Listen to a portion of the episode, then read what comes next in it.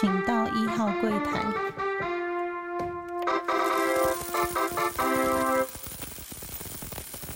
大家好，欢迎收听初一十五，我是主持人 Q A。今天一样是海外派令的第十二集。那又过了一周，还是先跟大家分享一下，就是这一周大概家里的状况。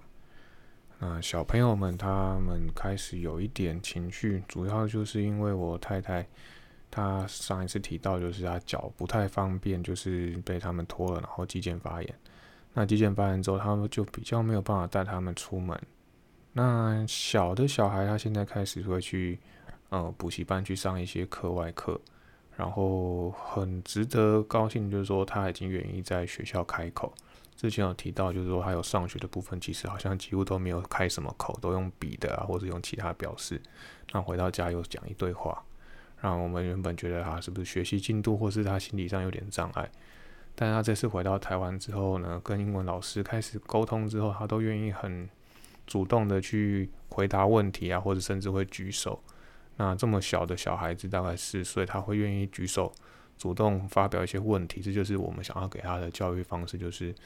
不要像就是国内他们在教育上，大家都会低头，只要人问问老师问问题，我们都低着头。那如果他愿意主动回答的话，我觉得他算跨出了第一步，所以觉得还蛮值得高兴的。那他妈妈就是我太太的部分，除了带他去上学以外呢，他几乎就是都没有出门，因为。脚还是会觉得不太舒服，那也就是说，他们在家里的时间就会相对比较长，然后母女相处的时间比较久之后，也会产生一些摩擦。然后老大的部分呢，就开始会有一些情绪啊，或者是说，可能也是在于他上了小学七八岁之后，开始会有一种少女心，所以常常就是会有一种气不知道怎么发。我相信大家小时候，或者是说到了青春期，都会有这一段时间，就是。不知道为什么就觉得身体就是有一股气，我太太觉得她好像有一点进入这个阶段。那加上这一周，嗯，我自己也都接近九点到十点才下班，因为公司有一些呃总公司的人来关心一下，然后所以也比较忙一点点。然后我觉得自己也跟小孩的沟通的时间也没那么多，只到了这个礼拜五，我嗯太太就是跟我说她最近状况。小孩子情绪比较多，那我就花了一些心思跟他们沟通，主要是开导他，然后讲一些故事给他听。那我觉得小孩子其实应该都还是可以沟通，只是我们有时候家长会因为呃现实生活的环境啊，或是一些情绪，或者是就是真的是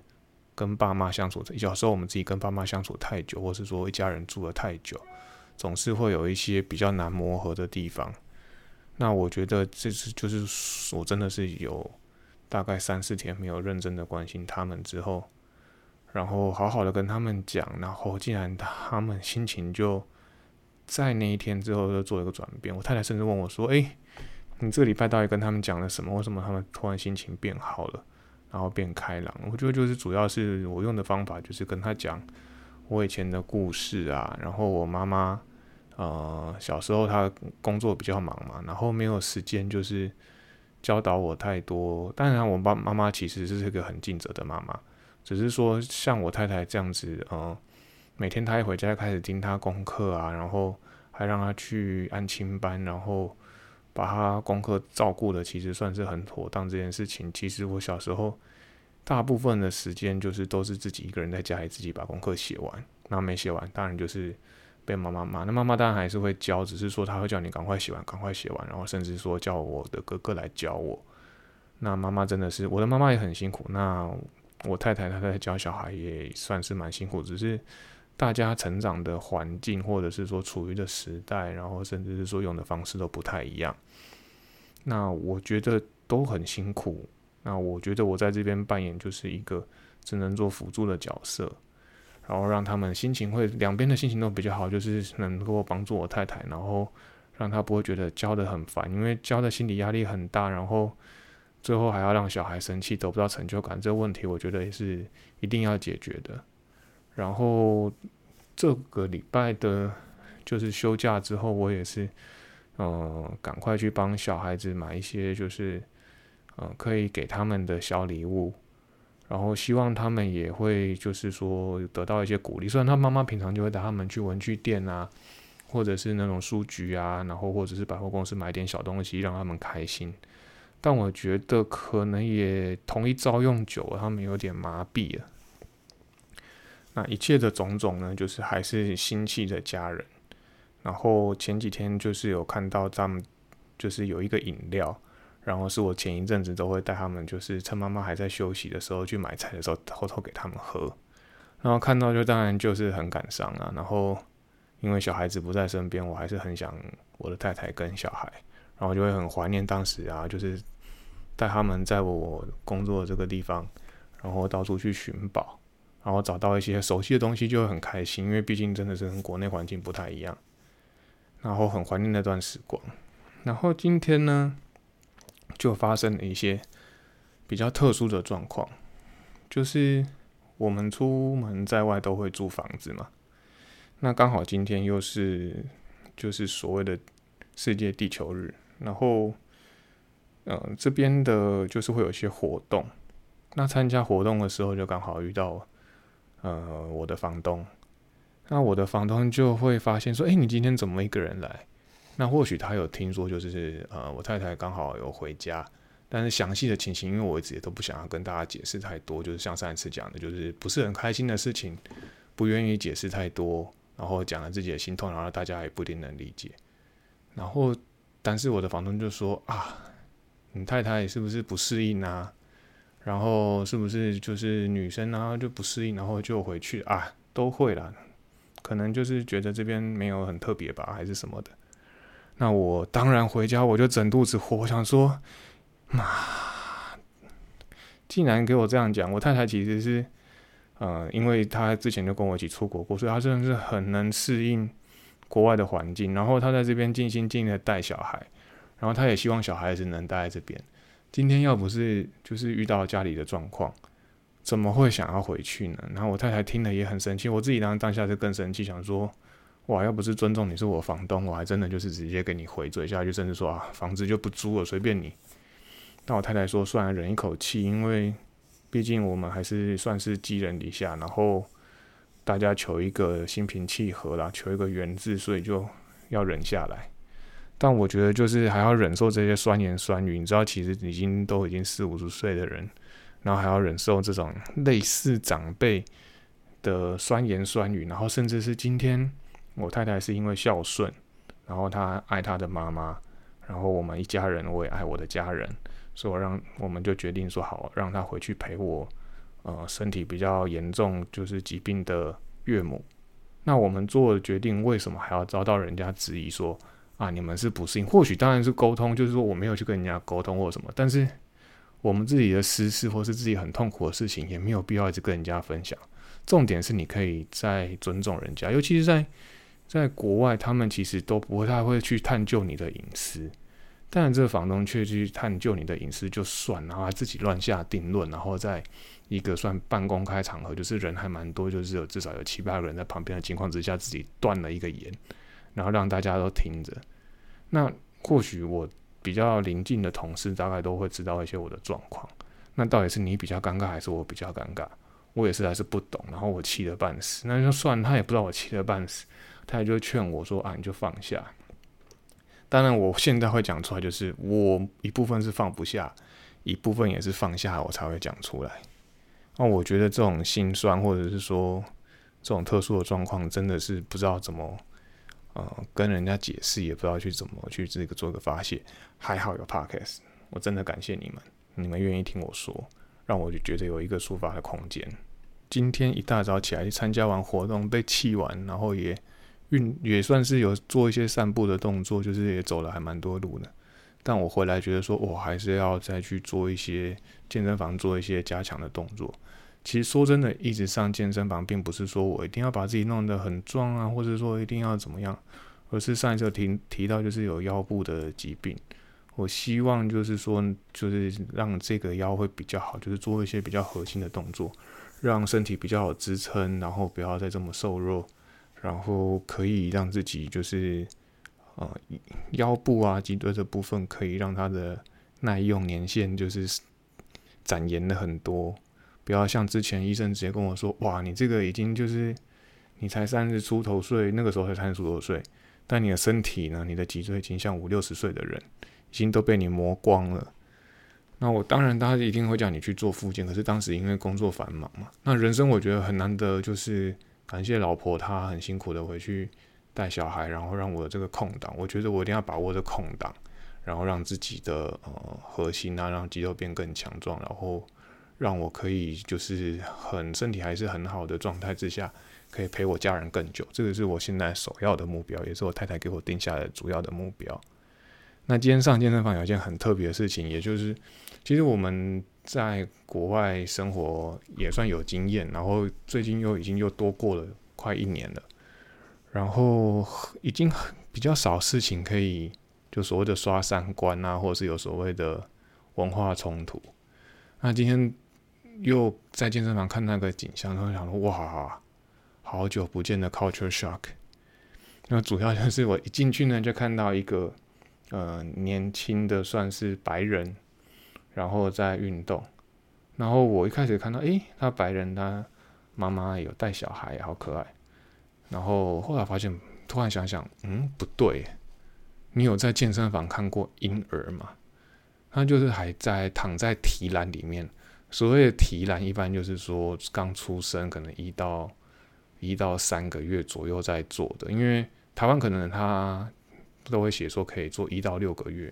可是现在的小孩都大比较快，其实大概在三到四个月，其实那个提篮大部分都坐不下。那我看那个小孩应该大概只有三个月左右，可能甚至更小，但那妈妈就独自提着提篮，然后在健身房里面，重点是他是做呃做一些。平举啊，或者是说，就是做那种很激烈的那种，嗯，杠铃的活动。那我觉得真的就是很了不起，因为为什么说很了不起？是因为，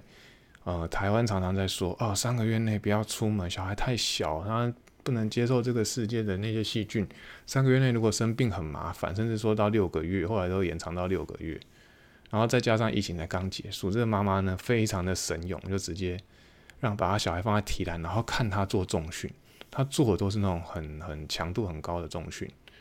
然后小孩竟然在我看到的一个小时之内，竟然都不哭不闹，就吸着奶嘴看着他妈妈做重训。那那妈妈呢？白人的话，通常呃有时候会看起来，如果到了超过二十五岁，都会老化的比较快。那妈妈看起来应该就是二十出头岁，年轻的妈妈。然后我觉得我应该回想起来，没有在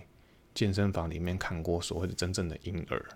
小孩子可能会在旁坐在旁边，或者是说跟着爸妈一起做一些像附健的课程啊，或者重训的课程，但也也已经够少了。因为很多健身房都会限制说，十四岁以下或十二岁以下健身房需要有教练指导，或是有家长陪同。那竟然有一个妈妈直接提着提篮，然后带着婴儿。甚至也是婴儿也乖乖的没有闹全场，然后陪着妈妈做完中训，这可能在国内是从来没有看过的，所以我觉得这件事情是还蛮值得记录下来。然后再来是刚刚有提到，就说诶，疫情算刚结束，我不知道大家现在就是在国内还有没有随时戴着口罩。嗯，在国外其实我在刚到去年刚到的时候。嗯，国外这边就开始做一些解禁的动作，然后一开始也是一样，就是诶，户外不用戴口罩，然后再来就是室内不用戴口罩。哦，我最震惊，刚开始最震惊的一次就是我坐在飞机上的时候，坐到一半，空姐突然广播说：“恭喜大家，现在可以不用戴口罩，我们可以清楚看到你的笑容。如果我走到你旁边的时候，记得让我看看你的笑容哦。”我想说，哇！我一个从台湾出来，台湾疫情正严重的时候，然后我还穿的很蠢的防护衣，就是像那种半白，因为我只有穿上半身这样出来。然后你竟然跟我说不用戴口罩，然后我旁边的人都狂咳嗽，但也都没有戴口罩，这是我当时最震惊的时候。那后来就是逐步解禁嘛，然后我觉得解禁的速度算快，可是呢？我们是在一个真的是在室内长期工作的工作者，然后我们银行内其实到现在我们都还是戴着口罩在上班，就是不论是当地的同事还是我们台派的，大家都还是会戴着口罩上班。那没有人有抱怨，就说哦，我我不要戴，因为大家都其实还算很保护自己。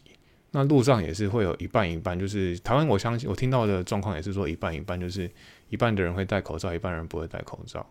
那像我自己出去运动，或者是说我刚好运动，然后走进菜市场买菜，我可能就不会戴口罩，甚至有时候快速进去菜市场，快速出来，我也不太会戴口罩。但是我工作的时候都一定戴口罩。那不知道大家现在对于戴口罩的情况是如何？就是如果可以的话，大家哦对，希望大家可以分享这个节目给自己的亲朋好友，然后让我自己有更有动力去继续做这个节目。那如果大家可以给我一些回馈，就是说你觉得你现在还有没有在戴口罩、戴口罩的情形？那我当然还是会继续观察这个呃身边的周遭的状况，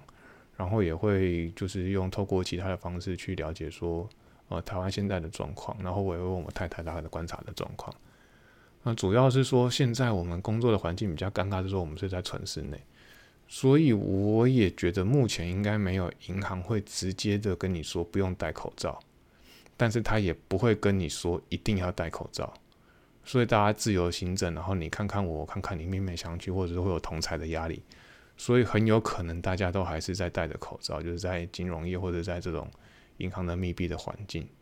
那当然不像医疗院所那么严格，但是我们介于就是一个介于一个中间。从疫情刚开始，我们就是一个处于一个模糊的地带，然后到现在也是。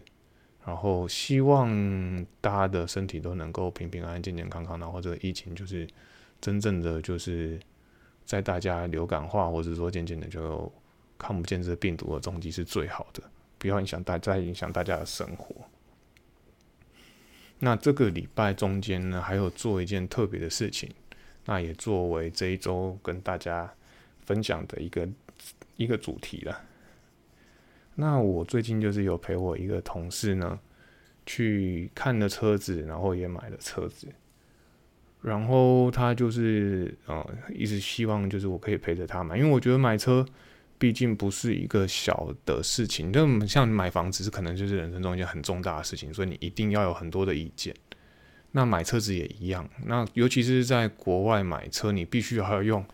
当地的语言去跟当地人沟通。那我就回想到，其实当时我第一次买在国外买车，就是在美美国我去念书的时候。那其实那个时候念书在纽约，其实不一定需要车子，只是我住的地方跟学校呢，他们是属于比较郊区，不像真的是纽约那个曼哈顿市区那么的集中。那也不是说我们没有开车进去曼哈顿，就是你偶尔还是会去想说啊，我开车去曼哈顿。去停路边的车位，从就是试试看看停得到停不到，搞不好会塞到一个车位。那当时第一次买的时候，我就是买了一个非常非常保守的车子。那个时候就想说，哦，我买那种 Toyota 就不会出错。那也不是说我真的喜特别喜欢这个牌子，或者说哦，我觉得一定要耐用或者是什么，而是在每一次出国的时候，你大概都会知道说，你待在国外的时间不可能会。就是像你在国国内可能待个五年八年，你都会在同个地方，在同一个空间，就是都用到这台车，所以你的考量就会比较多。那主要的考量就是说，如果我在两年后，我在三年后要把这台车卖掉的时候呢，它的价值会不会减损很多？二手价好不好？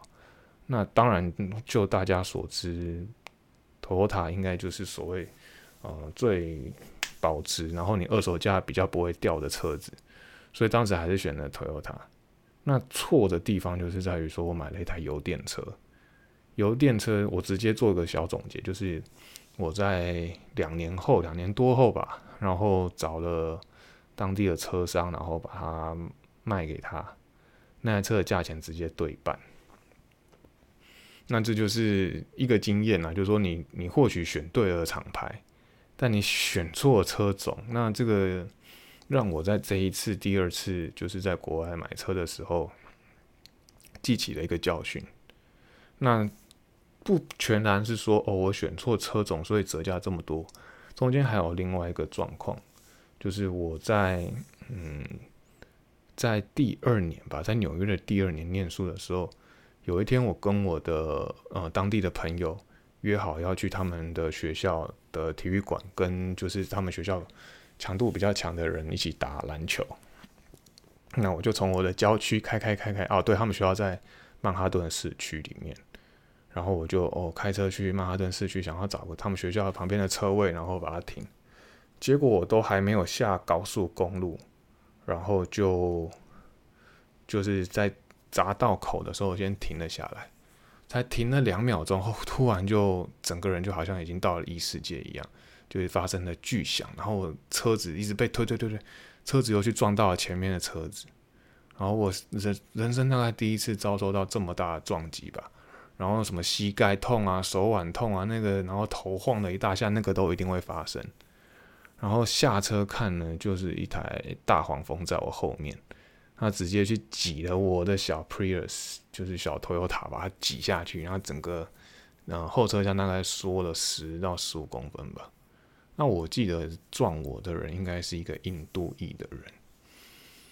那为什么他会撞到？第一个是说，当然我们要下交流道前，我们把车停在那边定点，他可能没有注意到，或是他可能没有转好，那就是直接就上来。而且，但我后来发现不对，因为它整台它的 Bumblebee 整个引擎盖跟那些安全气囊是全炸开的，然后它的车头几乎就是像我的车尾，可能只缩了十公分左右。它车头是整个变一半，就是当然从后前面从后面撞击人家后面那台车，通常它的车头都会比较严重。但是你好歹也是一个美产的大黄蜂，我怎么会撞成这个样子？然后我就发现说奇怪，等警察等了很久，然后警察来的时候呢，他的眼神非常的恍惚，然后而且也跑出了两个家长，然后在那边跟警察沟通。然后这个人又想逃，又就逃不了的感觉。然后我就回想起来啊，他应该是有有有吃了一些东西，或者是怎么样。然后眼神就是很涣散，然后可能也是造成这场车祸的原因。那因为警察不知道为什么，可能 真的是在那种大城市比较会有那种种族歧视，警察也不愿意听我多说什么。然后他觉得你英文不好，我也不想跟你讲。他当时真的英文没有像现在有工作这么久，然后这么流利。然后他可能也不想听我说，就做做笔录，然后就写说你被撞，简单的写你被撞，就就让你回去。那我整个人都慌了，我现在这台车，当然车子还能动，那我要怎么办？那至少你拿到了所谓，只要叫了警察，拿了报案三连单，然后我当时应该也算是有冷静下来，就是刚好跟前车的人沟通说我们要去怎么处理，因为我跟他都是受害者，他我撞他叫做所谓的叫做追撞。推推撞，然后我是被追撞，然后他是后面的车推我的车去撞他，所以我等于是夹心饼干的概念。那他也是受害者，只是说他是因为我被呃追撞而被推推撞起来。那我们当然两个人就是要向他向第一个人去撞我们的人去去做球场的动作，所以我们当然是比较站在一阵线的。然后刚好他也是个华人，所以可以用就是。中文直接沟通，所以还好有遇到一个华人，就是这件事情不幸中的大幸。然后另外不幸中的大幸，当然就是自己没有太大身体没有太大的伤害，顶多就是脚小小的扭到这样子而已。然后后续呢，就你单单就面临到你车要怎么修，然后跟就是保险的问题。哇，那保险我真的弄得一头雾水，就是说当时当然车子一定有保险。只是说你要怎么求偿，他电话中那种都一定是转接到，就是绝对不会是在美国本土的客服。然后当时英文真的也没那么好，听不懂他在说什么，加上那种保险都是专业术语。最后就是说，应该就是说我第一通电话把他挂掉之后，才想说，他问我要不要求偿，然后我的想法是说，当然是后面的人要求偿我，为什么是我去出险，然后。来理赔这件事情呢，当然是要直接要找他的保险公司出险来赔我吧。后来我才搞清楚，当然是我要找我的保险公司去向他求偿，然后这个保险才会 cover 掉整台车子，而不是说哦这件事情一定会有一个人主动去把车子做球场，而是我要先主动去做球场的动作，然后保险请我的保险公司去跟他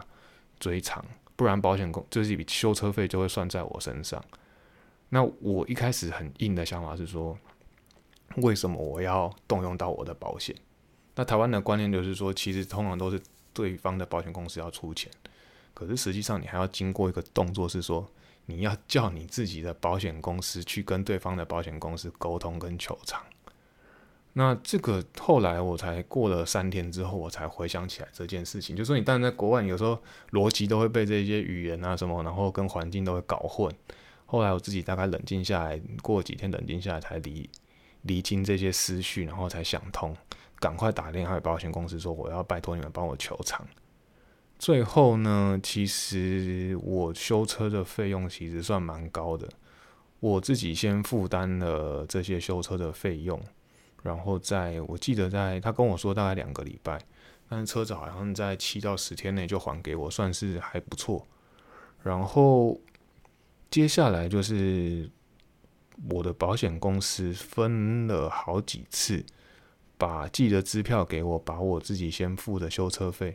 呃，我记得分了两次还三次，就是每次他们向对方求偿到的金额，他才会给我，然后支票。然后你自己再就是因为你已经先负担了嘛，然后再把自己存到你自己户头，然后去做一个 make up 的动作。那我觉得这个是一个很不好，但是也算是很特别的经验，就是说至少你自己知道自己在国外有出过车祸，有怎么做球场，然后要怎么就是去沟通，然后要怎么应付这件事情。那希望大家都不会遇到，只是刚好我很不幸的遇到这件事情。然后，其实再回归到早最一开始，就是买车的过程。其实我买车的时候，虽然说呃我的业务是个华人，但是他完全不会讲中文，所以算是完全用英文沟通。那我当然是先在网络上做了很多的很多的功课，然后再经过他的部分的解释，然后当然你就是要确认说这个车子有加什么，没有加什么。然后我当时我爸爸还还健在嘛，所以那个时候也是。问了他很多的意见，车子该有什么，然后该没有什么，然后就在第一次完成了，就跟我太太协助之下，第一次完成了买车的动作。那我这一次到国外呢，也是就是像之前讲的，卖掉卖掉台湾的车子，所以刚好有一笔钱可以来这边买车子。那我当时这次买的车子就是在这边也算是比较保值，就是台湾的 Honda 可能已经比较不保值。然后我在这边也是因为就是，当然这边也有一些比较好的车子，但是一样就是说你可能只待个几年，所以你还是要找一个保值，因为车子可能随时卖掉，所以我也没有必要要找到哦，我去买 B N W 啊，去买 Lexus 那种车子，就觉得买了一个就是中价，但是我又不想要去买，就是又再买一次 Toyota，想说买买看不一样的车子，然后这次所以这次就找了 Honda。过去也是有开过 Honda，只是说不一样的车款。现在这次买的是修旅车，然后这次买车的过程呢，也是就是先上网找好啊，然后像当时 Toyota 也是有一点交不出车的状况，就是疫情期间嘛，然后全世界各国 Toyota 都有一些交车的状况，所以刚好 Honda 它有又有剩的车子，然后很快就去找了 dealer，然后跟他讲我的需求，他带我，他们还蛮细心的，就是一台一台车带你看。他们就拿他们有的实车，然后让你上去看，甚至你要不要开啊？你要不要试啊？那当时我觉得说，哦，反正新车其实是或不是，我也不追求动力，也不追求性能，我只追求这四个轮子会动，安全。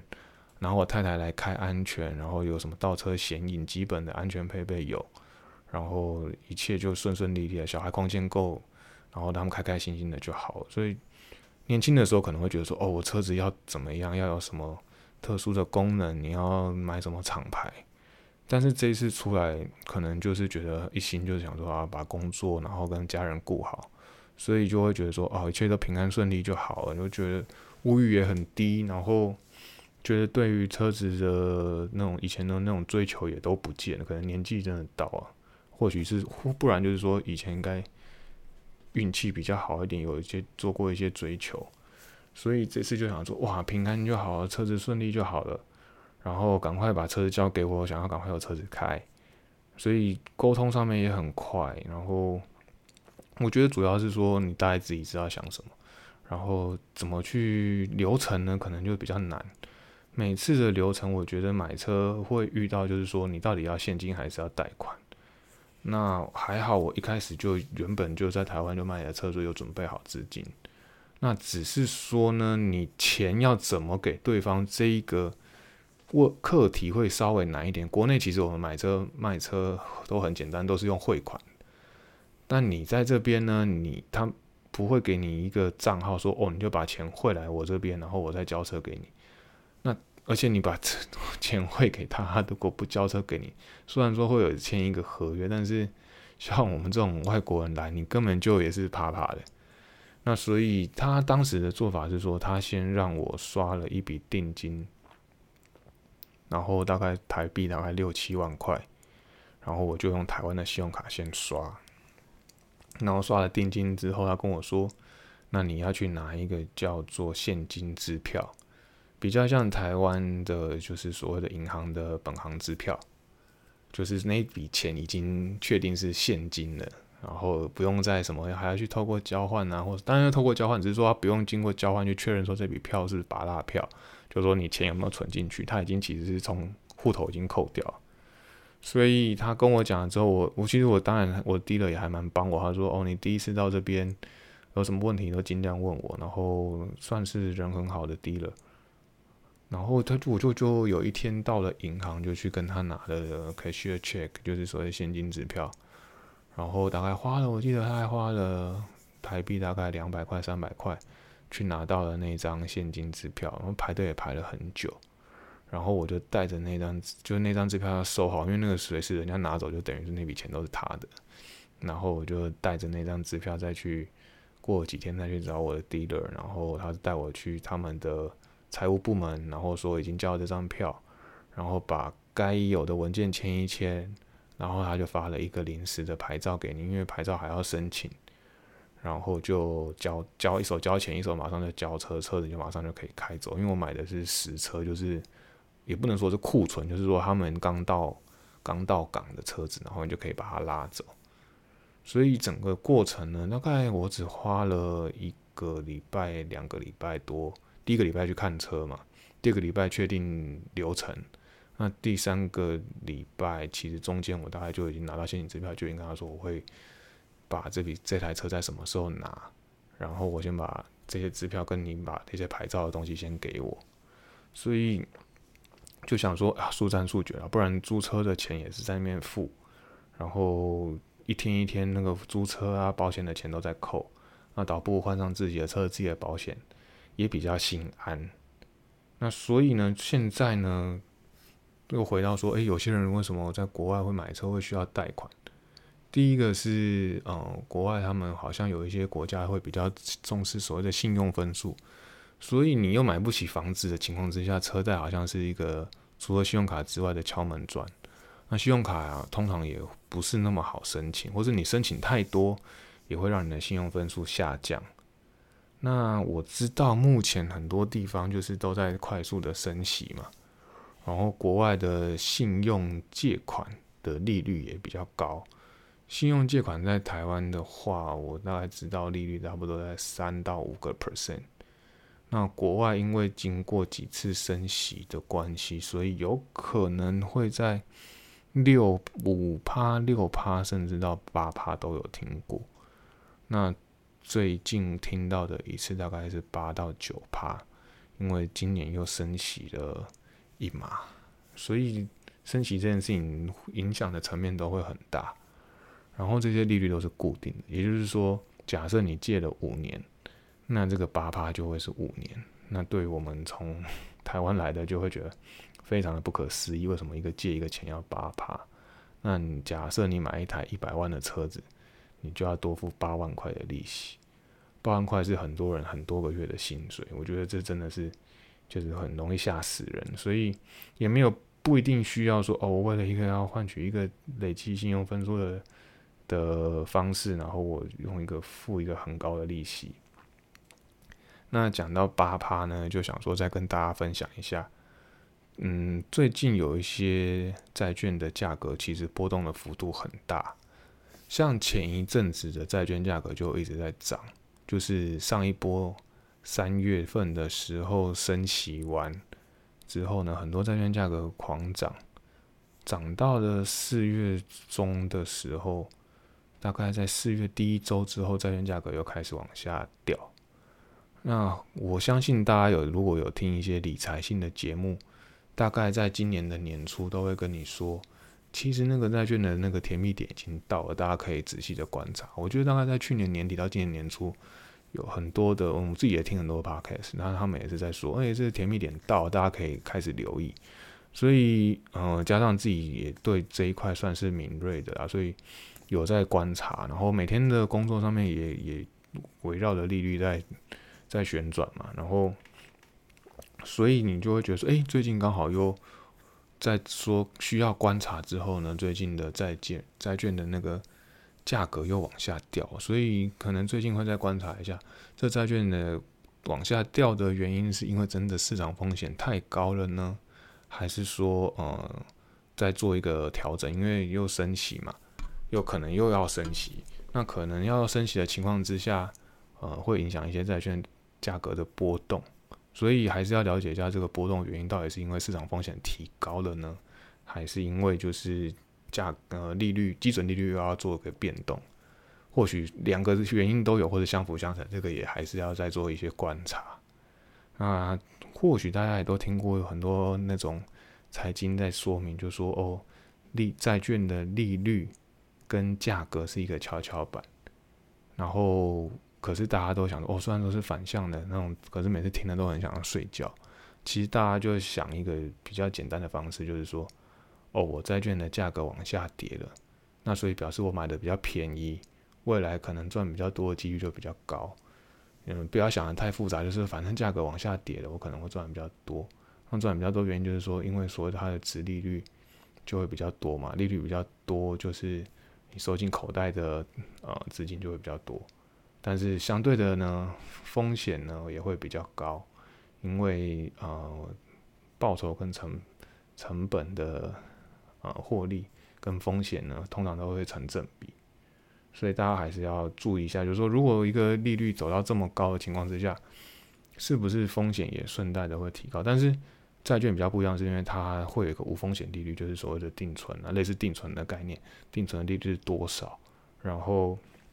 定存的利率越高，就是无风险利率越高。那无风险利率再加一个趴数，就是你应有的，就是一个投资产品的趴数。所以假设呃债券呃定存的利率是三趴。然后你的呃投资报酬率，这个产品的投资报酬率是五趴，那你就会承受两个 percent 的风险。那这个概念大家就可以再去看一些书籍，就去做一些理解。然后主要是说最近价格跌了，所以可能大家还是可以再观察一下这个利率的变化。然后我这可能就是会抓一些长天期在。四个 percent 到五个 percent 的债券产品，去去做一个比较安全性的规划。然后我自己有有当然也有去买一些 ETF。那这些 ETF 最近就是说我用这些小金额去买这些 ETF 去观察呃市场价格的变化，然后再决定下一步的投资。那为什么说哎你怎么虽然说你在银行你不一定你都做？借人家钱，你怎么会对这这么敏感？就是回归到啊，早期有跟大家可能有提到说，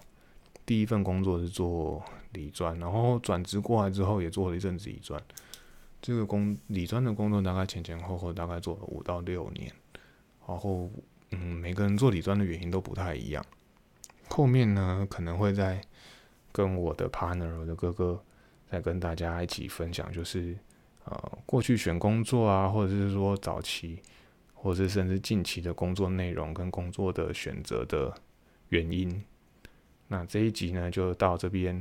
那希望大家会喜欢我们的节目，那我们也很希望说，如果有在听我们节目的人，可以帮我们多做一些分享。那感谢大家，这就到这边，谢谢，拜拜。